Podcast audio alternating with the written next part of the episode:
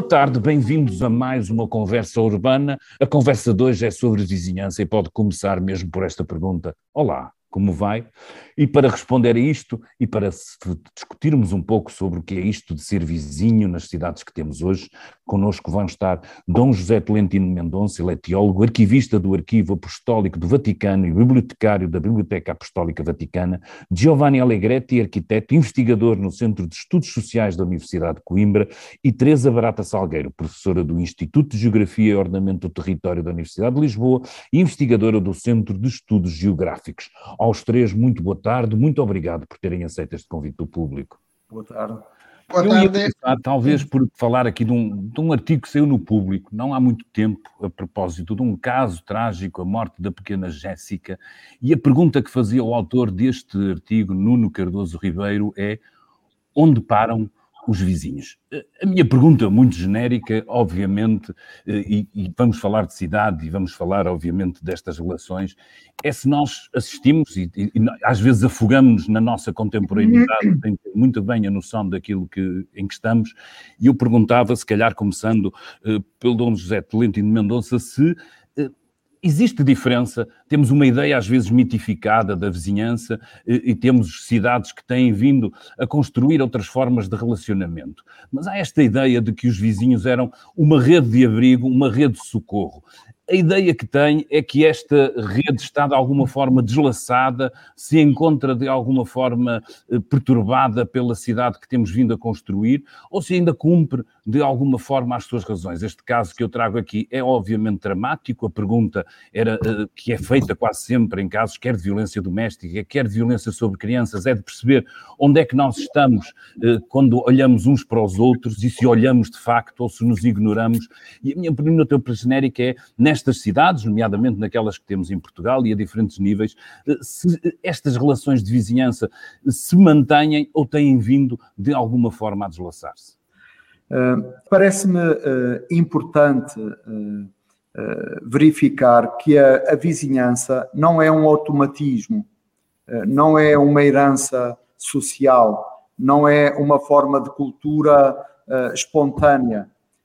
a vizinhança é também uma construção social, é também um processo em que todos decidimos, decidimos participar, porque, caso contrário, as cidades, à medida que crescem, tendem a favorecer a invisibilidade. Nós pensamos que vemos, mas verdadeiramente, verdadeiramente não, não vemos. Uh, e, e, se pensarmos mesmo nas cidades portuguesas que têm entre si dimensões diferentes, a verdade é que o anonimato, o distanciamento, a ignorância social uh, acabam por, por se impor quando não há um processo de, de natureza diferente, que é também uma decisão política, uma decisão cultural de aproximar-se dos outros porque a, a, proximidade depende de facto de uma, de uma decisão interior nesse, nesse sentido. Uh, eu penso muitas vezes no, nos nossos cinco sentidos como grandes uh, entradas para a nossa construção do mundo. Uh, penso, por exemplo, na visão e na audição, que são sentidos que nos permitem chegar muito longe, mas a verdade é que, mesmo esses sentidos, eh, da distância eh, precisam de uma proximidade para poder funcionar. Nós podemos avistar, mas para poder ver verdadeiramente, nós temos que nos aproximar da, da realidade. Quase esse, esse pele a pele, quase esse o limiar, a soleira, é, é que nos permite observar a realidade do outro. Por isso, penso que todos os problemas que acontecem e, uh, e as notícias dramáticas da, da, da, da crónica social impõem essa reflexão, é que eh, se quisermos ser vizinhos e ter cidades onde a proximidade é uma realidade, isso tem de constituir uma, uma decisão de todos nós doutora Teresa Barata Salgueiro, há uma imagem provavelmente romantizada eh, em relação aos mais pobres que os dá como mais participantes. Havia laços de vizinhança, de solidariedade, de tudo isso. É uma imagem romantizada que nós temos, é uma, uma cidade que se vai perdendo quando uh, passamos para o bairro social ou mantém-se. Há, há, esta ideia de que nos bairros a vizinhança é mais viva, mais atenta do que às vezes na classe média, em que as pessoas, se calhar por formalismo de educação ou por outras razões, se mantêm mais distantes. Qual é a ideia que nos pode dar disto? Eu até gostaria de falar um pouco mais sobre a cidade antes de chegar ao bairro. Bem, mas podemos deixar isso para a segunda intervenção. Mas força, Aliás, força.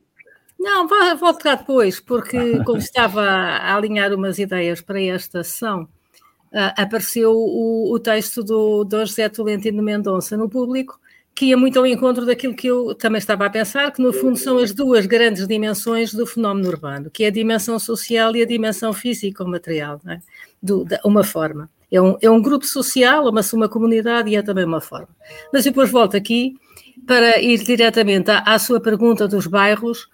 Uh, acontece que às vezes as pessoas pensam que as cidades são feitas de bairros porque os bairros têm essa proximidade entre as pessoas, a questão da vizinhança.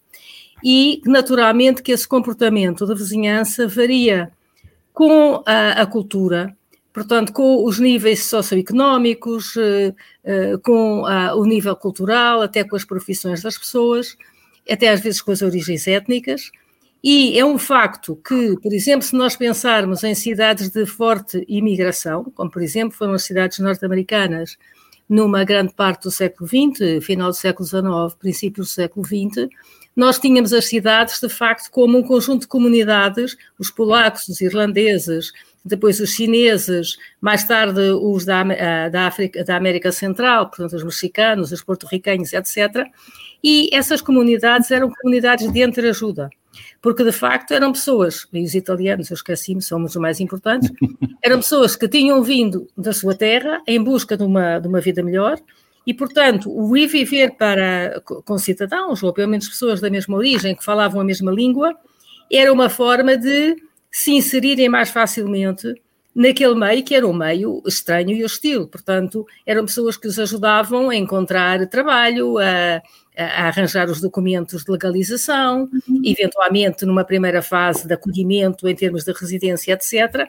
E, portanto, esses grupos tinham, eram muito solidários, desenvolviam laços de solidariedade muito fortes como também, de certo modo, acontece nas nossas cidades com a população que vinha do campo, não é? A população rural que vinha e que depois se juntava até em Lisboa havia as casas, as casas, hum, a casa de Trás-os-Montes, a casa, portanto, eram casas, Sim. Eh, eram no fundo associações pela mesma origem, onde as pessoas daquela terra não moravam juntas, mas encontravam-se é, para, para jogar as cartas, para conversar, para falar da terra, etc. Tudo isso são mecanismos de integração num, num meio que é maior, e mecanismos de onde se desenvolvia de facto a solidariedade entre as pessoas.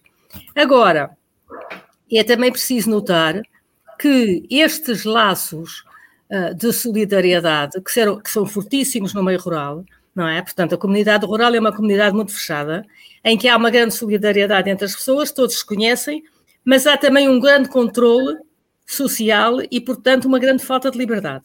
Quer dizer, por vezes, o, o, a comunidade rural é uma comunidade muito fechada e muito uh, dificulta a afirmação das pessoas quando não querem estar exatamente, seguir aquelas regras e obedecer àquele uh, consenso social. Isso afeta principalmente uh, os jovens, os mais jovens, os que querem um mundo diferente, os que são mais ambiciosos, os que querem afirmar-se de outra maneira e, naturalmente, as mulheres, certamente, em muitas épocas. Nesse aspecto, a cidade e a migração para a cidade é uma migração de liberdade.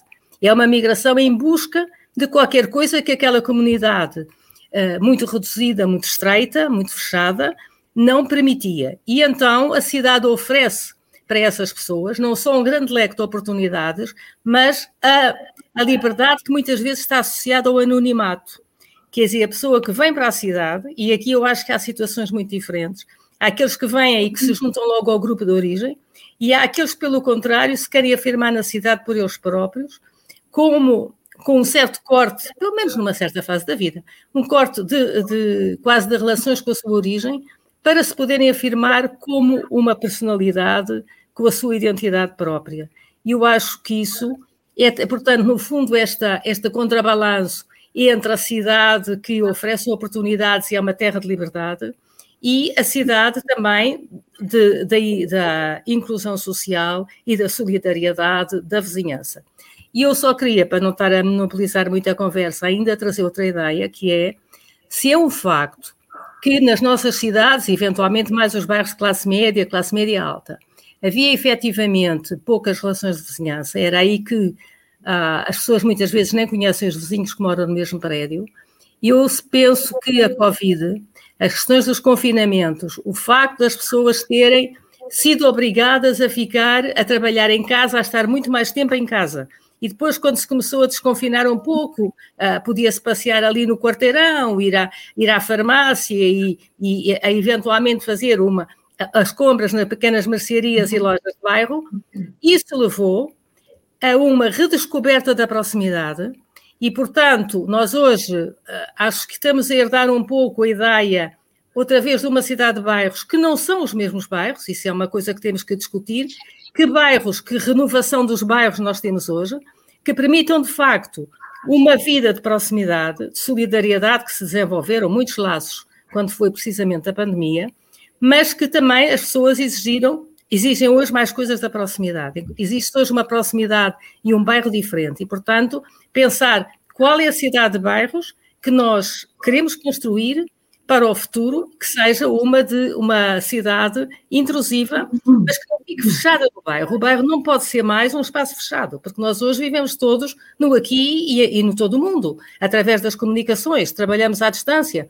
Provavelmente é o Sr. Cardeal está em Roma, eu estou em Lisboa, como os outros, portanto, nós hoje podemos comunicar e até vendo, estamos ao mesmo tempo não é, a, a, participar numa reunião com gente em muitos sítios. sítios. É verdade, é verdade. A conjugação entre o próximo, o bairro, a, local, a, a proximidade física e o grande mundo é uma dimensão que altera bastante o conceito de bairro que tínhamos tradicionalmente. É verdade. Passando agora para, para Giovanni Allegretti. Giovanni, eu perguntava, se calhar, tentando trazer aqui uma outra dimensão que tem, às vezes, do trabalho, eh, que me parece a mim que a minha opinião, crítica que ainda falta de democratização das próprias cidades, de participação das próprias cidades. Eu não sei se isto advém, às vezes, destes laços de proximidade eh, não estarem tão bem trabalhados, mas sei que tem muita experiência, nomeadamente em orçamentos participativos. Eu pergunto-lhe, é, com os anos que tem de observação, se temos vindo a melhorar ou não. Eu, eu tendo a considerar que Portugal tem aqui algum déficit aqui algum... participação cívica e que deveria começar, apesar de tudo, nesta base quase uh, uh, de, de, porta a porta. Como é que, qual seria o estado que, que nos diz e, e, qual tem sido o estado de evolução disto ao longo dos últimos tempos, nomeadamente nas grandes cidades e nas grandes metrópoles como Porto, Lisboa, Coimbra? Por, por primeiro, queria uh, agradecer muito dessa conversa que dá muitas ideias e uh, pôr-me na linha do que a professora uh, Teresa um, remarcou antes, é, para não romantizar o conceito de vizinhança eh, de forma abstracta, porque, é um, como todos os conceitos articulados, eh, tem contradições e ambiguidades, eu acho que precisa uh, colocá-lo, e, e, um pouco a sua pergunta ia nessa direção, nos contextos. Não?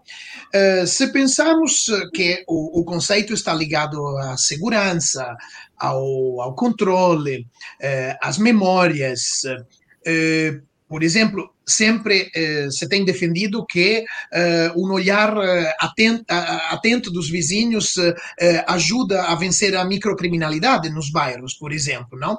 Mas essa dimensão do controle social, culturalmente, pode ter, pode desembocar em, em, eh, em coisas diferentes. Por exemplo, se pensamos aos, às ditaduras, eh, penso agora aos países do leste do, do, do período ex-comunista, nas ditaduras, a dimensão da vizinhança e a dimensão da espionagem, da delação, uh, da retaliação, Uh, ao mesmo tempo, em muitos lugares uh, pequenos, não, uh, eles tornam-se, podem se tornar claustrofóbicos. Eu penso num grande filme que chama-se Os Pecados de Peyton Place, acho que em Portugal é um filme do 57, acho que em Portugal se chamava Amar Não é Pecado, que falava de uma pequena aldeia estadunidense que, que virava uma prisão emocional para os seus habitantes que se espiavam um com o outro, não? E, então tem uma dimensão política, tem uma dimensão que pode ser sexual, por exemplo. Então, às vezes, a fuga destes lugares é uma, uma escolha de, de liberdade. Eh, também podem acontecer dentro da vizinhança fenômenos do tipo que eh, cientificamente chamamos NIMBY, não? Not in my backyard, fenômenos de, eh, das pessoas que se, se, se agrupam eh, contra algo que reconhecem bom, mas que não querem nas suas uh, uh, na, na, zona imediatamente perto deles, não? Um incinerador, uma coisa assim. É, então, nesse sentido, essas ambiguidades uh, convivem com outras dimensões, por exemplo, na dimensão política de união.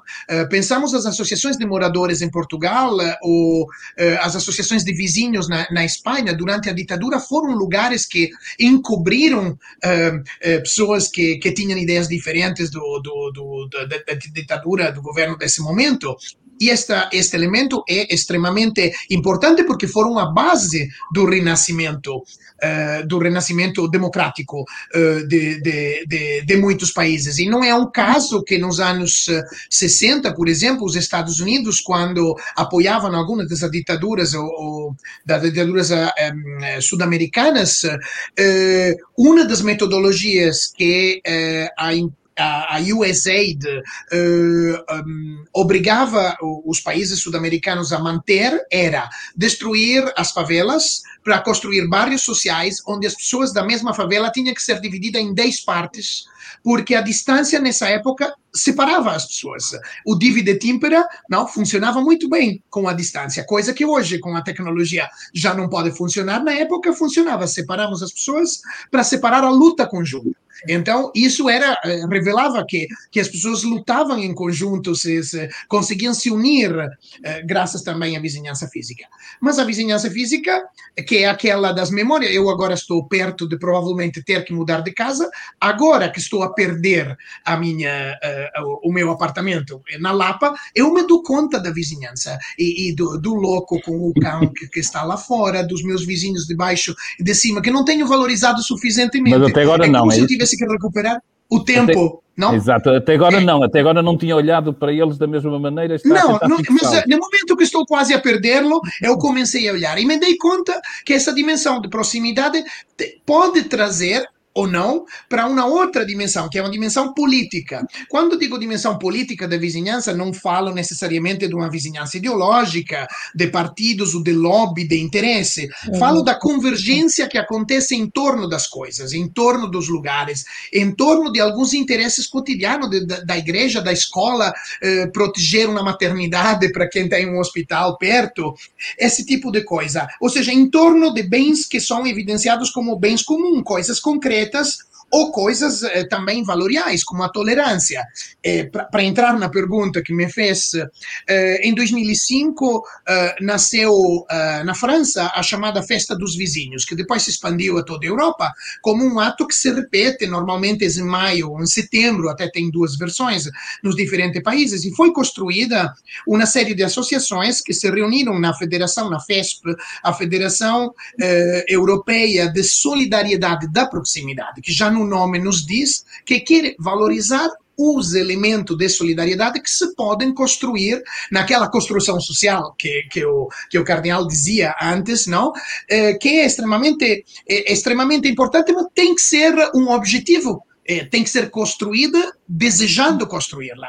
Então, essa dimensão da festa do vizinho, na dimensão, por exemplo, intercultural, é centrada na ideia de construir comidas conjuntas com o vizinho, em que cada um traz as comidas do seu país de origem, em que nós aprendemos a conhecer-nos.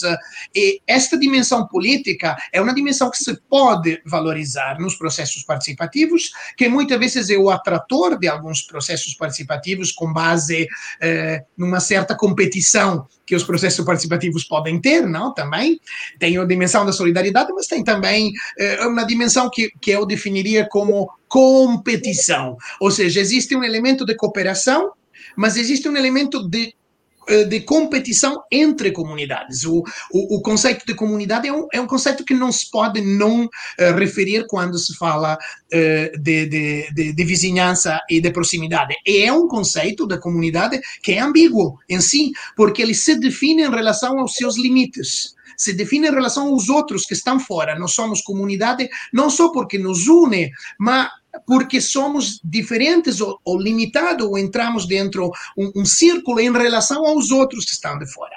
Então, nesse sentido, a comunidade politicamente pode ter um aspecto uh, inovador, uh, um aspecto que, que, que funciona para trazer, uh, para trazer participação, mas pode não terlo. Por exemplo, uhum. tem um uhum, filme uhum. muito belo mexicano de 2008, chama-se La Zona, é, é construído dentro um condomínio fechado mexicano, onde dois favelados entram aproveitando de um blackout e começam a roubar e depois são mortos por um habitante. E são escondidos pelos outros. E tem toda essa, nós eh, temos uma palavra que é omertà em Itália, é uma cultura do silêncio, silêncio culpável, não? E, eu acho que é extremamente importante visualizar que existe esta dimensão, para não romantizar, mas existe a dimensão contrária, um, eh, termino, um conceito, um conceito ambíguo, por exemplo, o, nós conhecemos os baldios, não? Os baldios são terras comuns que nasceram para integrar, na Idade Média, uh, os mais pobres da comunidade tendo uns territórios que eles poderiam utilizar para o cultivo, para a criação de gado Sim. e tal. Muitas dessas terras ainda existem. A lei portuguesa de 2010, de 2017, devolve essas terras para os seus habitantes. Bom, no conceito europeu, português, espanhol, essas terras são de quem pode decidir sobre esta terra, quem habita, quem vive, reside em uma determinada área. Na América do Sul não é assim. Quem reside é o prim... residir é o primeiro passo para ter direito sobre esta área, mas as pessoas têm que passar um exame comunitário para dizer se eles realmente convergem com a comunidade. Os do mexicanos são típicos nesse sentido, não? Vocês não é suficiente morar num lugar para ter direito sobre ele. Você tem que demonstrar que você se interessa que, que eh, aos outros, que se interessa ao território. Então, essas ambiguidades eu acho que são a base para discutir de como a comunidade pode servir para construir participação excelente. Vocês os três acabaram por nos dar o enquadramento, se quisermos, para isto, e eu, se calhar, respondendo também ao apelo da, da professora Teresa Barata Salgueiro, e começando pelo Dr. José Tolentino Mendonça, e a lançar aqui uma, a partir de uma frase sua, eh, José, que era, eh, e um bocadinho para, para perceber o que era, o seguinte: precisamos de escutar as cidades e de aprender a escutá-las melhor. Eh, eu queria perceber o que é que vocês uh, estão a ouvi-las a dizer, de que maneira que estas cidades, e não é o edificado aqui que estamos a falar, estamos a falar necessariamente das nossas relações sociais e das pessoas, o que é que a cidade nos está uh, a dizer neste momento, José Tolentino? O que, é que, que é que a cidade, uh, obviamente eu, eu, eu, estou fixado nas portuguesas por uma questão de proximidade, o que é que elas nos estão a dizer nos tempos que correm sobre nós próprios e sobre, sobre aquilo enquanto seres humanos, de facto não há nada mais mais de, de, de, resultado da nossa atividade que as cidades. Concentramos aqui eh, tanta coisa, tantos anseios, tantos, tantos desesperos e tantos, às vezes, tantos desamores que eu, que, que eu diria que não há mais nada do que a cidade para, para nos contar a todos nós, se for preciso. O que é que elas nos estão a dizer que nós precisamos escutar com atenção? Eu, eu penso que hoje a experiência que, que temos nas cidades e, e eu, quando estou em Portugal, vivo vive em Lisboa, uh, no centro da, da cidade, e, e, a cidade cresce, é, enche de, de imigrantes, de, de, culturas diferentes, uh, e sem dúvida um apelo muito grande hoje que uma cidade, uma metrópole como Lisboa, mas as outras uh, cidades portuguesas penso que vivem o mesmo, é pensar o, o que é que dá coesão uh, social. Porque é, é, verdade que uh, a própria palavra comunidade uh, é uma palavra que dentro tem imunidade. quer dizer, a comunidade é um grupo humano que se torna imune em relação, em relação ao outro. Mas a própria ideia de comunidade precisa de ser reinventada. E aquilo que nós vemos é que hoje as cidades já não são o que eram. Uh, e não sabemos bem o que são. São um grande território de, de, descoberta, um grande território de escuta. Eu hoje penso eh, que as cidades e os bairros precisam de, de, centros de escuta, precisamos de nos escutar, de, de voltar a, a, práticas de hospitalidade, porque de outra forma as cidades tornam-se lugares muito clandestinos, lugares muito anónimos, lugares que são como arquipélagos de solidões, e, e não se constrói uma verdadeira cidade, não, não, há um, não há uma cidadania partilhada uh, na, nas cidades hoje, exatamente porque, porque somos todos estrangeiros. Uh, estrangeiros em relação a nós próprios, às nossas raízes, porque vivemos num processo de mutação acelerada e somos estrangeiros em relação uns aos outros. Eh, precisamos, eh, por isso, eh, de, uma, de um pacto. Hoje, as cidades precisam de um pacto humano. Eu perguntar de alguma forma, em termos simbólicos, precisamos de mais praças e menos ruas? Precisamos, precisamos de, de mais praças e eu diria menos ecrãs. Precisamos, precisamos de mais palavra e, e, e menos paisagem sonora de, de automóvel ou aquele fluido do rumor, do rumor que, que corre.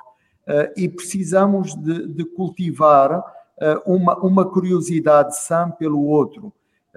Aqui falou-se, e eu estou inteiramente de acordo, que muitas vezes a vizinhança é um instrumento de, de controle social e uma ameaça à liberdade e, no fundo, aos valores que a democracia representa. Mas, digamos, é, essa é, é, é uma visão hum, realista, mas também pessimista, porque a, a, vizinhança é também o lugar da potenciação do, dos sujeitos. A, vizinhança faz-nos descobrir mundos para lá do nosso.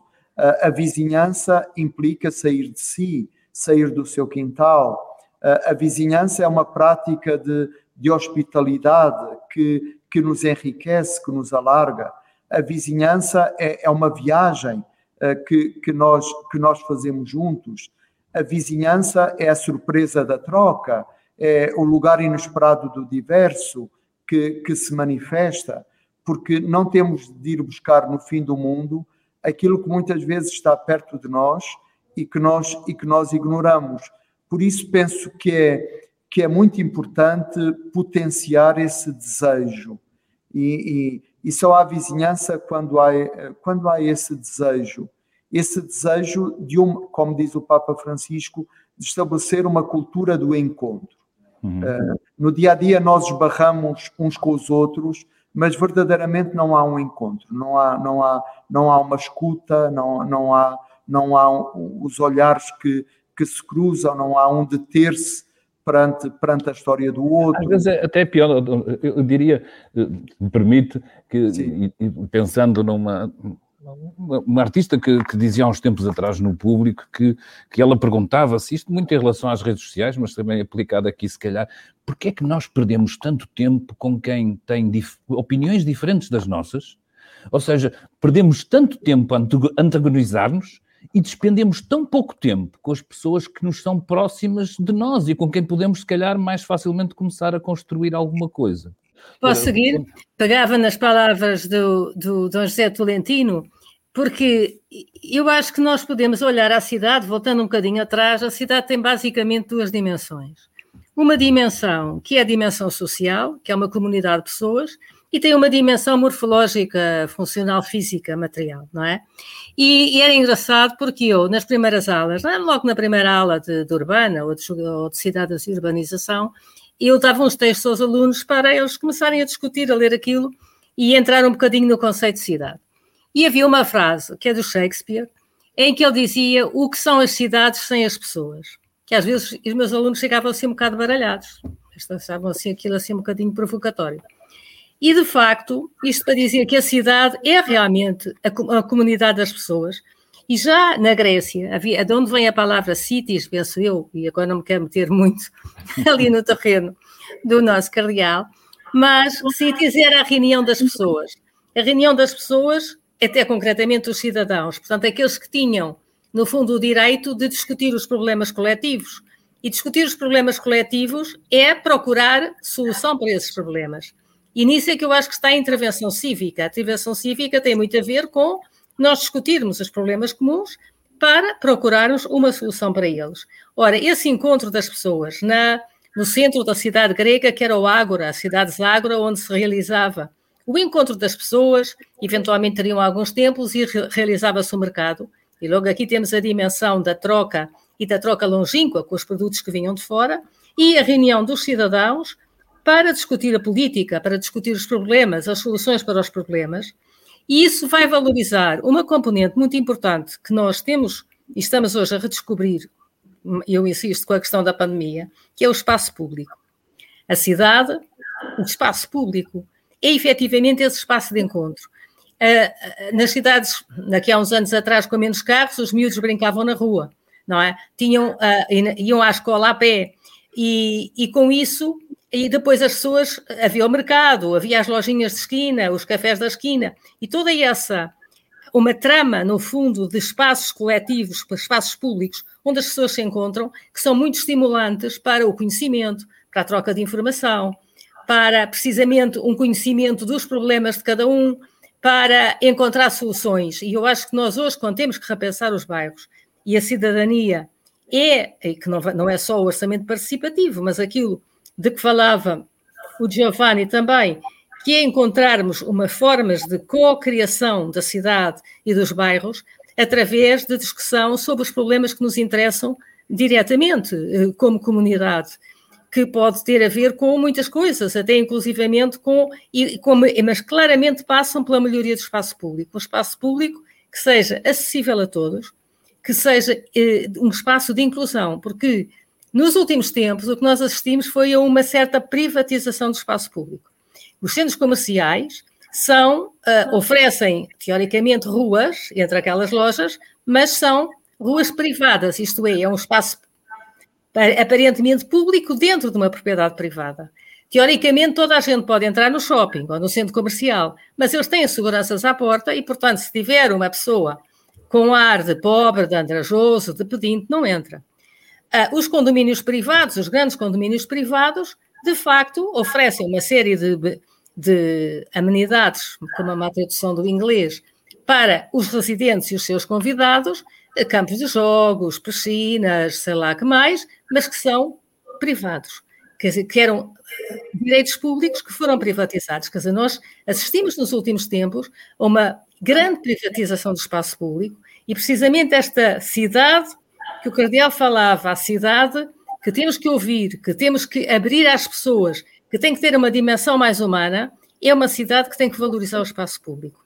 O espaço público existente e novos espaços públicos que têm que ser espaços confortáveis, espaços abertos a todos, espaços com qualidade e espaços que existam a várias dimensões. De maneira que eu, por exemplo, e agora passando já para a morfologia, já lá irei depois, o plano de Lisboa de 2012 e a estratégia de Lisboa falavam numa cidade de bairros, e depois que tinha a ideia de uma praça em cada bairro, que se começou a estudar e a fortalecer, que era precisamente a ideia de, no tecido da cidade, criar uma rede de espaços, de espaços que favoreciam o encontro de várias pessoas, seja a praça, seja a rua, seja a praceta, com certo equipamento, com certos serviços, que depois a França e a Itália vão chamar a cidade dos 15 minutos, enfim, já são uhum, uhum, uhum. depois outras conversas, portanto, na mesma dimensão, de construirmos uma cidade que efetivamente tem essa rede de espaços eh, onde se, as pessoas se ouvem umas às outras e se calhar todos ouvimos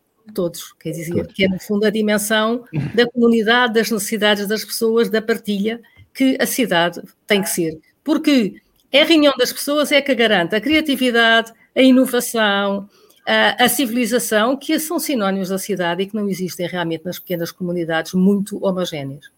Há, há um elemento que, que, gostava de dizer e que já apareceu também aqui uh, na nossa conversa, uh, que, é o lugar dos pobres na, na cidade. Uh, e penso que exatamente a, a vizinhança não é romantizar, mas os pobres uh, uh, ajudam-nos a, a, perceber que uh, as cidades só se tornarão mais próximas se valorizarem a, di a, diversidade cultural. E se olharem para, para a cultura, por exemplo, a cultura dos bairros sociais, a cultura do, daqueles que não, têm uma, uma educação de tipo, de, de, de tipo escolar, mas que tem, tem uma cultura rica, cheia, cheia de valor, cheia, cheia de conhecimentos, uma cultura, se quisermos, mais vernacular, mais, mais dialetal, uh, e uh, só no reconhecimento, no mapeamento uh, e na valorização dessas formas culturais é que nós podemos fortalecer a dimensão, a dimensão de vizinhança nas nossas cidades. E, e, e, e penso que os pobres são mestres na vizinhança. Aí podem ser, de facto, grandes mediadores culturais, eh, porque eh, preservam eh, formas de relação, formas de humanidade, tradições, modelos de, de hospitalidade e, e, e de escuta mútua que verdadeiramente são um capital, são um capital. Eh, as cidades não podem pensar que, que, que os pobres, eh, digamos, são, são um peso. Pelo contrário, eles são, são um potencial, são, são uma reserva. Eh, e, e, nós vemos, por exemplo, isso mesmo com populações onde de extrema pobreza, como são sem abrigo, por exemplo, numa cidade. Eles podem ser olhados como, digamos, como um elemento ameaçador ou como um elemento deslocado do que, do que é a vida da própria, da própria comunidade, mas essa, essa exclusão uh, uh, que, que, que, eles vivem empobrece-nos muito a todos, porque quando nós somos capazes de, de encontrar mediações e, e formas de inclusão, nós percebemos de facto que há, que há um enriquecimento muito grande que vem das histórias de vida, que vem das experiências, eh, que vem da, da, da capacidade, no fundo, eh, de, de, acolhimento e de respeito eh, que, que numa cidade nós devíamos viver de uma forma mais, mais intensa, mais é verdade. mais José tem, tem, alguma razão, eu acho que, que, todos nós sentimos isso, olhamos para eles, a pobreza é deles, mas de repente todos nós, como parte de, deste tecido coletivo, sentimos também pobres, olhamos para a nossa cidade é pobre. Eu, eu, eu ainda queria uh, uh, Giovanna Alegretti, eu ainda queria tentar aqui, respondendo um bocadinho esta, este desafio da, da, da professora Teresa, que é, ela diz-nos já por duas vezes que acha, que acha mesmo, e eu vou-lhe perguntar assim, se calhar ela depois irá comentar, que a história da pandemia alterou a nossa percepção. Eu não tenho dúvida nenhuma uh, que ela o fez, uh, estou-me aqui a lembrar há bocadinho a propósito dos exemplos que dava a professora, a, a ideia que de repente começou a ser muito mais lógica para as pessoas na disputa, por exemplo, do espaço público em relação aos automóveis, automóveis, eu vi as pessoas a explicar: esse automóvel é o teu espaço privado que está a ocupar o meu espaço público. E isto não era nada verdade na discussão que tínhamos todos, porque crescemos todos a achar que o automóvel tem aqui um lugar natural, que não é, e que nós sabemos que claramente não é. Mas a minha pergunta e a minha provocação era. Mas será verdade que depois da pandemia, quando ela se vai extinguir, estas boas percepções que nós todos percebemos que aconteceram se vão manter? A minha, o meu receio é que eles se vão desvanecendo ao mesmo tempo que o vírus se vai desvanecendo, e o vírus eu quero mesmo que se desvaneça, mas não gostaria, de facto, que algumas destes ensinamentos que nós tivemos ao longo da pandemia, e muitos deles sobre cidades, e muito interessantes, um, se desvanecessem. Não sei o que é, qual é a sua opinião, o que é que poderia nos ajudar aqui a acrescentar aqui. Bom, por primeira coisa, onde é que se inseriu historicamente a pandemia? No momento em que a vizinhança estava enfraquecida eh, pelas tecnologias. Eu não culpo as tecnologias de ter diluído a cidadania e a vizinhança. Eles eh, puseram em, em, em, relevo, em realce, uma dimensão, que é a dimensão uh, de, de, banda larga, digamos, não? É, é a dimensão das redes, das redes longas eh, em relação às redes curtas. Anteriormente, nós não precisava perguntar se próximo a quê, vizinho a quê. Hoje temos que perguntar vizinho a quê, porque eh, pensamos que, que, que as redes sociais tenham, uh, tenham desperdiçado a, a, as vantagens da proximidade e criado relações uh, tão longe que às vezes são uh, perigosas, são abstratas. Eu acho que não é verdade. Há duas maneiras de usar uh, as redes sociais, por exemplo. Eu uso as redes sociais só com gente que conheço e são para manter e reforçar relações. Recu recuperar a cidade, aquela que, que, que a professora Teresa chamava, a, a, não, a Civitas, que é a cidade enquanto corpo social, e, e, que às vezes nem é a cidade, é um território muito maior, muito mais internacional. Eu recupero, através das redes sociais, essa dimensão de manter as ligações de vizinhança, uma vez perdida a proximidade física. Depois pode ter uma dimensão também de estendê-las para novas pessoas que não conheces e nunca conhecerá e com a qual passas o tempo a brigar ou, ou a dizer-se que, que os dois pensam muito bem e o resto do mundo é mau. Ou seja, é, eu acho que a tecnologia acrescentou alguma coisa. Acrescentou essa dimensão que nos obriga a perguntar-nos: estamos vizinhos a quê? Digo isso porque eu, eu, eu venho agora do Fórum dos Oceanos e descobri hoje histórias de vizinhança maravilhosas que não são vizinhança de proximidade, mas são de vizinhança ao mar, de, de, de inteiras populações que eh, são unidas pela vizinhança ao mar e se uniram em torno a projetos de parques marítimos que nunca aconteceram, mas as ligações e as redes permaneceram, apesar que o parque não tivesse sido construído. E isso nos diz que é possível construir comunidades e afinidades para além da micro proximidade física. Por exemplo, as comunidades energéticas que a, que a diretiva europeia e hoje uma lei portuguesa de 2019 constroem, não são necessariamente comunidades de proximidade física não? Ela se constrói em torno a, a, fontes de energias, a trabalhar em conjunto autonomia energética, mas uh, podem estar em, localizadas em cidades diferentes. Então, eu acho que essa dimensão é uma dimensão importante, mas essa dimensão prevaleceu ao ponto que se perdeu a outra, aquela da proximidade. Eu acho que a pandemia uh, nos permitiu de eh, devolver algum conteúdo a essa componente mais uh, da proximidade física, quando você eh, citava a questão da competição entre, entre, entre carro e, carros e pessoas para o mesmo sim, espaço. Sim. Eu pensei logo eh, no Conselho de Cidadãos de Lisboa, que aconteceu há menos de um mês, e, e que, e, e que entre os primeiros resultados deu a necessidade de eh, retirar 80% do trânsito de Lisboa em, em, em, 30, em menos de 30 anos. Isto eh, nos diz que as pessoas eh, tornaram-se um pouco mais radical em conceber essa, essa relação de competição que existe para o mesmo espaço. O mesmo aconteceu com o turismo, não? Eh, nós descobrimos cidades vazias, que tinham se esvaziado um para deixar era, espaço só, Giovanna, era um turismo. tema que eu trazia aqui, era o do Sim. turismo, até por uma razão simples, que, é, que tem sido notícia, as alterações Sim. à legislação de, de, de, do alojamento local, e que de repente eu li aqui uma referência a que os condomínios estão a começar a notificar os, os, proprietários Sim. que têm dentro do alojamento local que não o podem manter. Isso também foi uma espécie de bomba que irrompeu nas nossas cidades, imagino eu, nomeadamente naquilo que às vezes identificamos mais como a cidade, os, os, os sítios mais centrais, Sim. mais simbólicos, e que de repente nem vizinhos nem nada. Como é que podemos ser vizinhos de alguém que está só um fim de semana, que está só uma semana?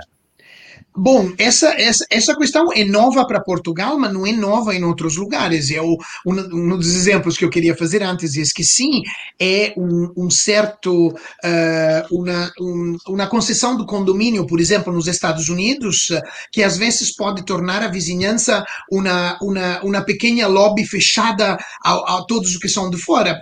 Temos lido todas as dificuldades de Hillary Clinton, de Madonna, de pessoas diferentes, em encontrar um apartamento porque o os, os, os membros do condomínio podem recusar que a casa seja vendida a alguém, não? Então, existe uma dimensão que exclui eh, dentro da vizinhança. E é importante não chegar a essa dimensão. Mas eu, por ter vivido muitos problemas eh, de apartamentos eh, no, meu prédio que, que estava no Airbnb, e que, e que pessoas que faziam festas deixavam as portas abertas e, e, e afetavam a nossa vivência diária, eu acho que esta, que esta necessidade de, de consertar um pouco o uso que se faz de um prédio que tem espaços em comum é necessária, porque é, é, um, é um micro pedaço da cidade o nosso, o nosso prédio. Eh, a questão da concessão das partes comuns não é tão imediata. Essa é, como diria Dom José, também uma construção social. Eu tenho trabalhado muito em países do leste, em orçamentos participativos aplicados ao condomínio, por exemplo, na Armênia ou na Geórgia, e eh, uma das coisas mais difíceis para quem viveu 70 anos de comunismo foi conceber a diferença entre um espaço comum e um espaço do Estado. Então, as pessoas eh, ficaram felizes que a casa, que um tempo era do Estado, agora fosse é sua? da sua família, mas não queriam se ocupar dos espaços comuns do prédio, não? E achavam que o Estado se iria ocupar deles. Em vez, não, o Estado eh, cedia a propriedade de tudo e, e, e, necessitava organizar um condomínio. E os orçamentos participativos serviram a começar a gerir o dinheiro comum para manter o telhado, os corredores, o jardim.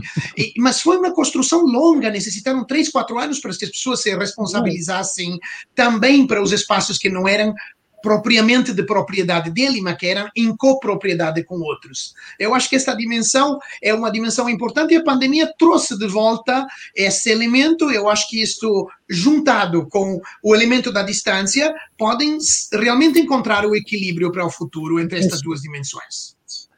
Não, não sei, eu, eu, ia pegando aqui também num outro fenómeno que eu julgo que, que, que, infelizmente nas nossas cidades tem enfrentado e que me preocupa, que, que é esta, esta ideia de que também somos responsáveis uns pelos outros e falo muito concretamente da questão do envelhecimento, eh, que normalmente nós identificamos com, com fenómenos de solidão, eh, em que eu julgo que estes laços de vizinhança seriam muito mais importantes. O que é que, que cidades é que eh, estamos a construir às vezes cidades cruéis neste sentido em que não olhamos nomeadamente para estes que vão ficando sozinhos pela ordem natural da vida?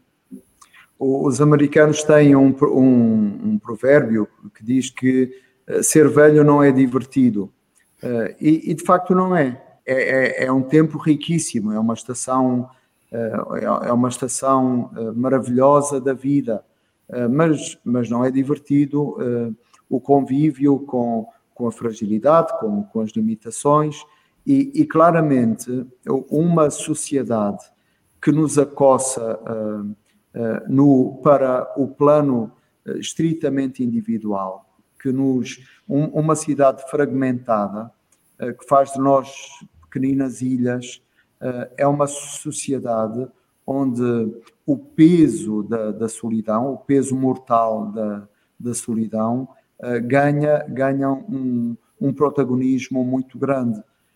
por isso, quando a esperança de vida vai, vai crescendo e as nossas cidades se tornam lugares onde uh, uma população envelhecida uh, é, é, em muitos bairros uh, dominante, é, é, necessário pensar em, em formas de, de convivência, é, é, necessário reinventar modos de, de vizinhança, de, de, cuidado mútuo, porque no fundo, mais do que um controle, eh, colocar uh, como palavra do, do, presente e do futuro a palavra cuidado, a cultura, a cultura do cuidado e, e, da relação.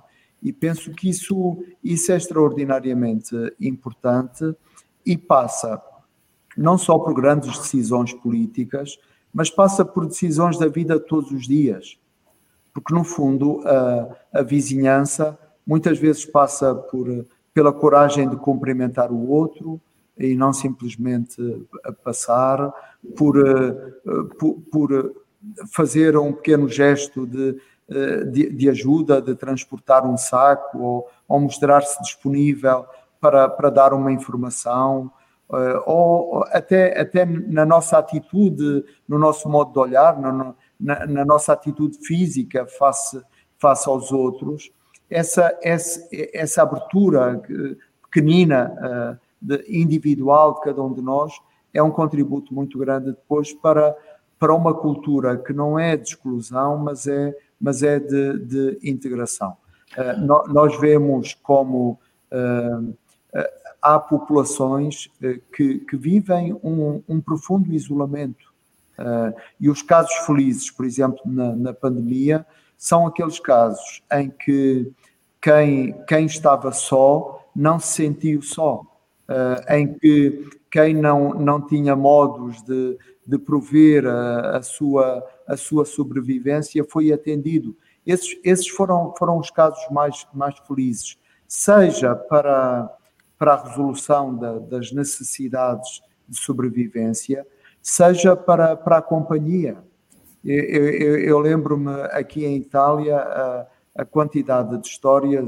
Lembro, por exemplo, de uma notícia que li uh, de um senhor que, que, fazia anos que estava sozinho em casa e pediu à polícia, aos carabinieri, que passassem por causa dele, por causa dele para tomar, uh, tomar um champanhe.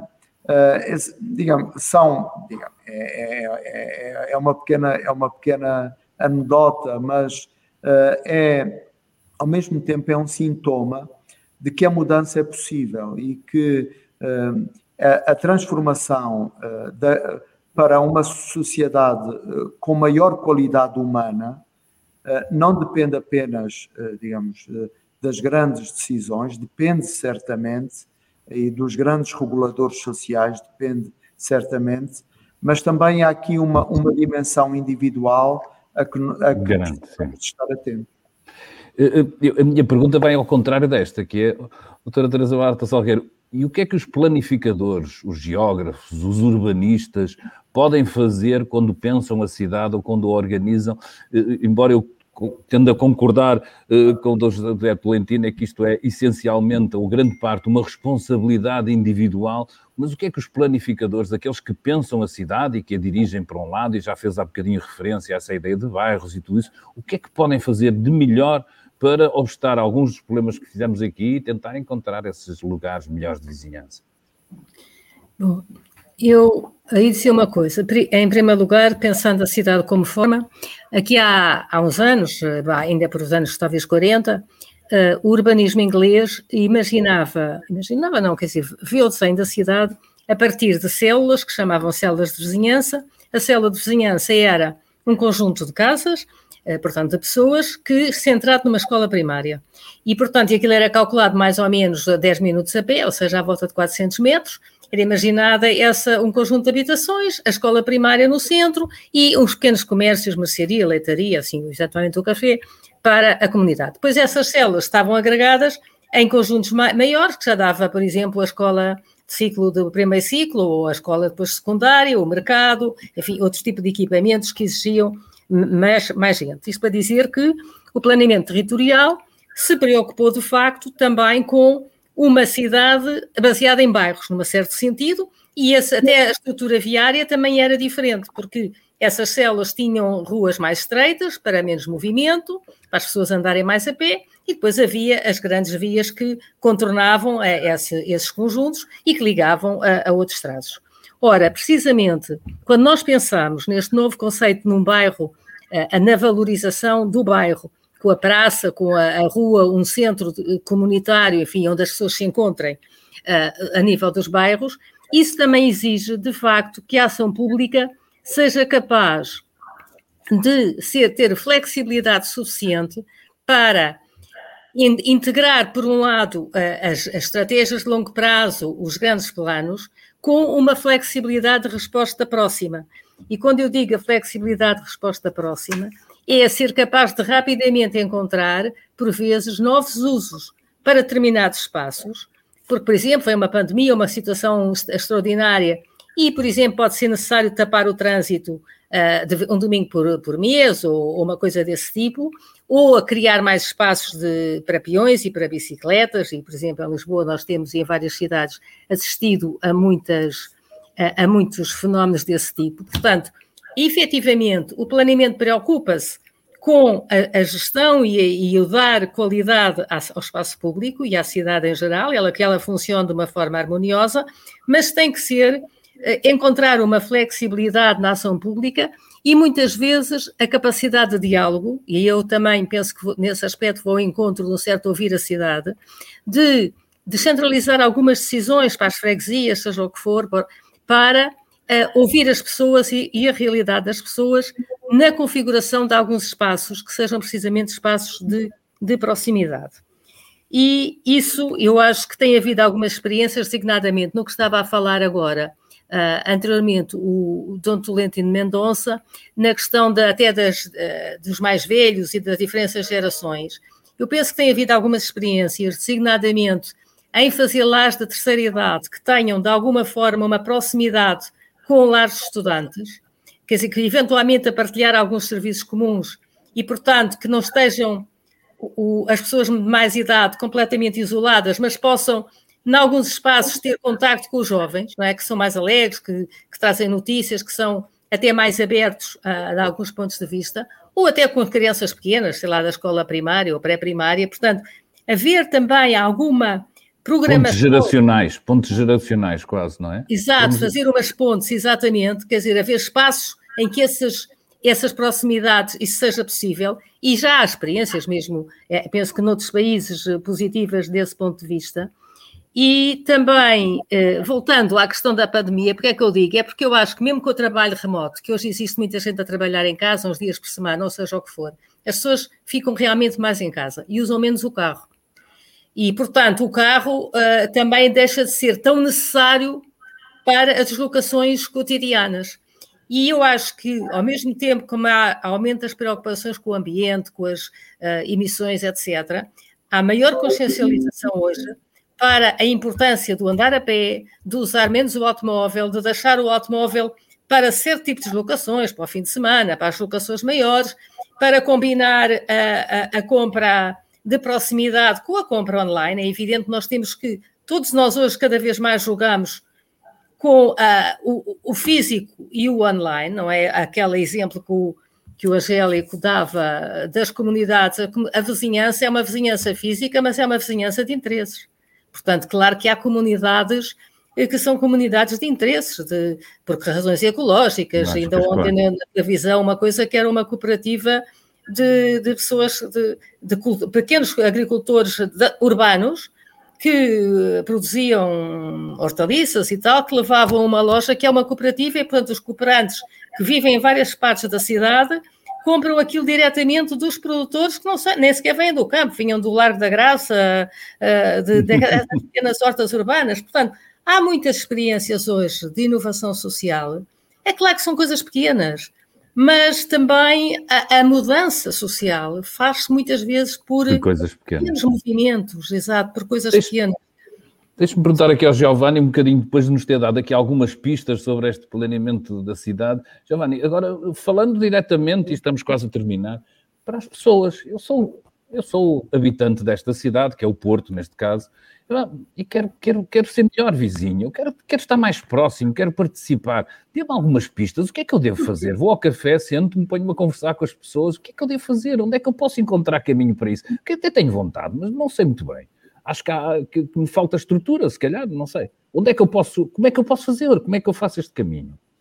Uhum. Primeiramente, eu acredito que seja necessário uh, valorizar uh, cada vez mais os espaços uh, públicos, porque e, e, reduzir um pouco um, a extremização do mito da privacidade. Eu acho que nós temos um pouco esse mito hoje. Uma coisa que me influenciou muito quando eu era criança, me lembro ainda de uma frase da minha mãe quando morreu um vizinho que depois descobrimos que era do serviço secreto.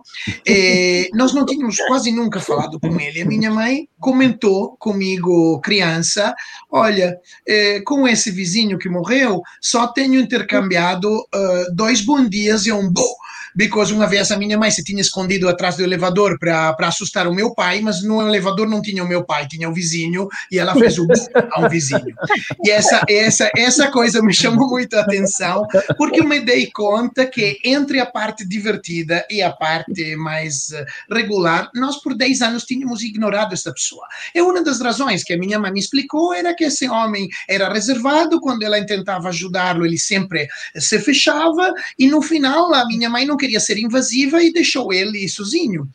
E, e para não, para não deixar as pessoas sozinhas, eu acho que o espaço público é fundamental. Não é um caso que eh, nas políticas de recuperação de favelas, por exemplo, em todo o planeta, a coisa que se constrói entre um bairro burguês, um bairro consolidado e um bairro eh, que tem que ser regularizado, são sempre espaços públicos. Desporto, escola, mercados. São as coisas que permitem a pessoas de encontrar-nos, porque nós todos necessitamos daquelas coisas, os nossos filhos, as nossas, nossas compras.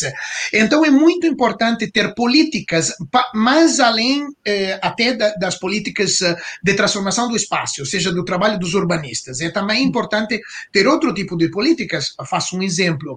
A Universidade de Coimbra, conheço casos na Universidade de Madrid e em outra cidade, tem uma, um acordo com a Associação João 23 para jovens que não têm muito dinheiro para pagar casas em Coimbra coabitar com idosos não? E então fazer algum serviço de controle, monitorização, de apoio e ao mesmo tempo eh, receber um quarto eh, que não lhe custa praticamente nada. Eu acho que com o empobrecimento da pandemia essa coisa voltou com medo porque os idosos eram pessoas frágeis, então esse programa tem tido algum problema a, a recomeçar, mas são programas importantes e, por exemplo, aqueles baseados sobre arte, eh, pelo que a professora Teresa dizia, um elemento fundamental hoje é, des, é é, não só tratar de equipamentos públicos, mas de usos temporários dos espaços públicos. Fechar uma rua para fazer uma, uma ciclovia de domingo, uh, fechar uma rua, uma rua para fazer um mercado biológico num determinado dia. Os efêmeros são extremamente importantes. Planejar em comum os efêmeros também pode ser um momento. Há países, por exemplo, a Suécia, que fazem muito isso. Tem um espaço que por dois anos não será construído, usamos para fazer um quê? Um skate park temporário, por exemplo não? Uhum. Para os jovens. Então, planejamos com ele como construí-lo. Acho que este elemento é muito importante. A arte pode ajudar, porque todos temos limite de fantasia. E às vezes o limite de fantasia prefigurar o que pode acontecer sim vamos a mudar alguma coisa na estruturação do espaço, nos não permite de dialogar. E, há muitos uh, festivais, eu penso o festival que existe em Viseu, por exemplo, Jardins Efêmeros, que uhum. cada ano, por uh, sete dias, transforma a cidade em uma cidade verde. E isso uhum. ajudou muito o orçamento participativo local, porque as pessoas começaram a visualizar como seria a sua área com mais verde e tal, e, e começaram a pensar-la e a verla por algum tempo. Uh, tem um festival em São Francisco que ocupa muitas ruas públicas por uma semana com jardins, eh, mobiliário urbano, para que as pessoas comecem a, imaginar como seria uma cidade com menos carros, não? Uhum. Eu acho que estas políticas públicas são fundamentais a arte pode ajudar. Eu trabalhei eh, como avaliador de, de, de, uns programas para o Sem, o Sem Abrigo eh, que eles chamam de habitantes de rua, para respeito não, deles. Eh, em, em Bogotá, em Colômbia, com o, o, presidente da Câmara Petro, que agora foi eleito presidente da República, e estes programas incluíam uma dimensão muito interessante que era transformar os, que viviam na rua em eh, anjos de proteção da, das próprias ruas. Então, por um lado, tinham que mostrar a ele que era necessário ele manter as coisas arrumadas, ordenadas, para não criar desordem e feio para os habitantes, mas eh, sensibilizava os habitantes a adoptar estes moradores de rua como anjos que, que, que, que, protegiam aquela área. E esta coisa se traduziu sempre em pinturas murais. Tem uma pintura mural maravilhosa que ainda permanece depois de 12 anos daquele programa e representa um mundo para uma pessoa que dorme na rua. E, e só vê pés e tem uma parede enorme, gigante, com só pés de pessoas diferentes que esse morador de rua olha. Ou seja, a arte permite de entrar no jogo do outro, na, na, na vida do outro, na percepção do outro. Eu acho que estas políticas podem nos ajudar a tornar-nos menos sozinhos e, e mais solidários dentro do espaço, porque aprendemos a o jogo, o jogo, a gamificação também nas políticas públicas é muito importante, que o jogo nos ajuda a baixar, a acquisir capaci adquirir capacidade autocrítica em relação aos nossos preconceitos, as nossas viés, não? Mas um outro lado nos ajuda também a começar a ver o mundo com os olhos dos outros. Então, este tipo de coisa que as políticas públicas têm que ajudar-nos a fazer. Yeah. Nós já ultrapassamos a e nossa quando digo hora. políticas públicas, não falo da política do público, do ator público. Falo de todas as políticas de interesse público que podem ser feitas também por privado, por ONG, por grupos de, de habitantes, não? É, Obrigado a todos. Nós já ultrapassamos a nossa hora combinada e mais ou menos por esta altura a fechar, eu costumo fazer uma partida aos nossos convidados, que é pedir-vos um, um, um desejo que tivessem para a cidade onde habitam. Ou seja, na vossa proximidade e na vossa vizinhança, uma coisa que gostassem de ver resolvida. José Tolentino, não sei se tem assim, ou de repente, e eu costumo fazer isto por surpresa, uma coisa que, que, eu, que eu queria, eu gostava que isto resolvido. Eu acho que a soma disto tudo ao longo dos programas dá uma ideia engraçada daquilo que são as nossas preocupações, daquilo que são as nossas, os nossos anseios. E lançava-lhe esse desafio. Não sei se no Vaticano, se em Roma no geral, qual gostaria de ver resolvido? Qual era o problema urbano que gostaria de ver resolvido? Para mim, claramente, é o problema da habitação.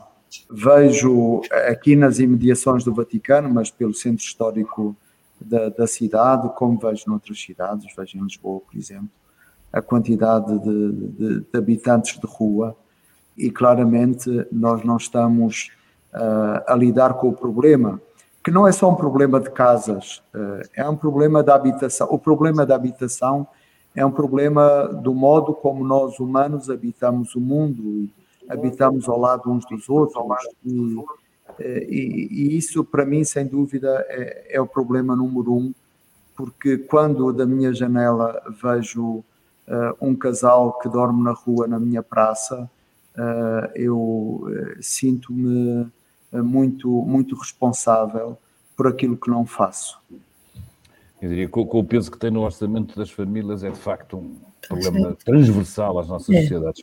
Doutora Teresa, um problema para resolver. Pode ser aí só na, à porta de casa. Há uma coisa importante que é a questão do barulho. As cidades muito barulhentas e acho que a procura do silêncio às vezes era uma coisa importante e o até a ver com a mobilidade.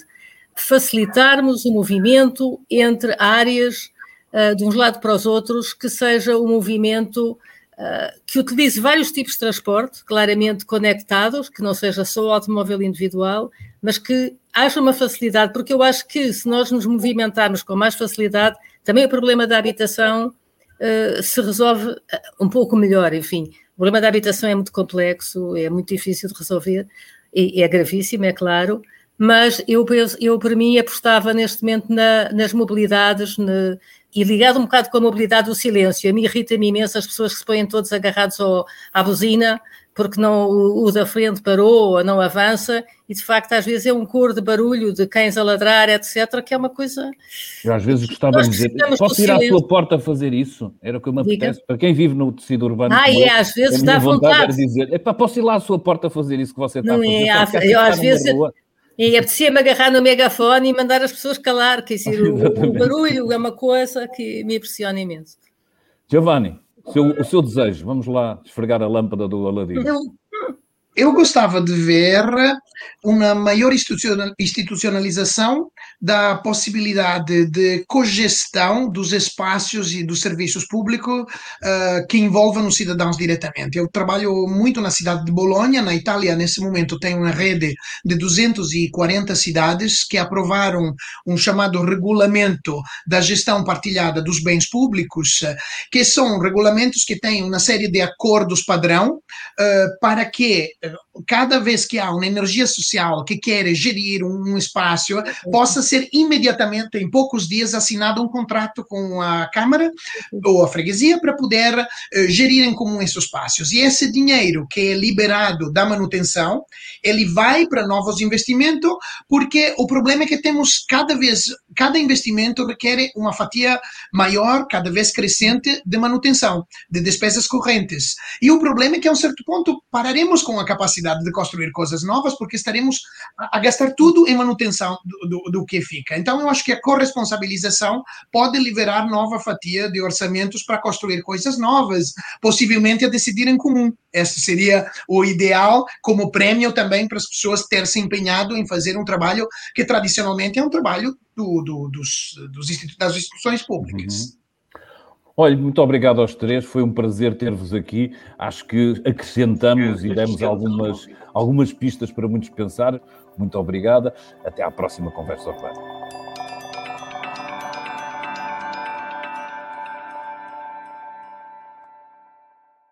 O público fica no ouvido.